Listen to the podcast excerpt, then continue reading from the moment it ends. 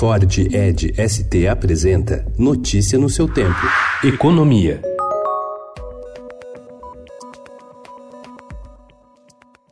O BNDES poderá perder até 14,6 bilhões de reais com o grupo Odebrecht, pivô do esquema de corrupção investigado pela Operação Lava Jato. A estimativa revelada ao Estadão pelo presidente do banco, Gustavo Montezano, faz parte do esforço de explicar a suposta caixa preta do BNDES.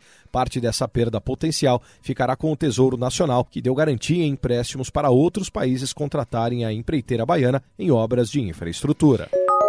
Em entrevista ao Estadão, o presidente do BNDES, Gustavo Montezano, estima que será possível levar a mercado as licitações de desestatização na área de saneamento em até 12 meses após a aprovação do novo marco regulatório do setor, hoje em discussão no Congresso Nacional. Sete estados procuraram o banco para modelar projetos. Nesse novo papel, o BNDES será o banco de serviços dos governos das três esferas, elaborando projetos e coordenando privatizações de estatais, concessões e parcerias público-privadas. Montesano afirma que vê potencial para esse trabalho levar de 10 a 15 anos.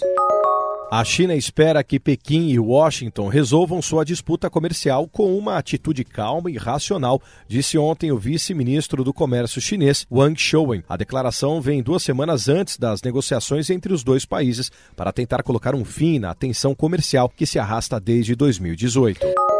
O formulador de política monetária do Banco Central, Inácio Visco, disse nesse fim de semana que recentes medidas expansionistas do banco eram necessárias para combater o risco de um retorno à deflação na zona do euro. No início desse mês, o BCE prometeu novos estímulos em caráter indefinido para tentar reavivar a economia da zona do euro, que está em crise.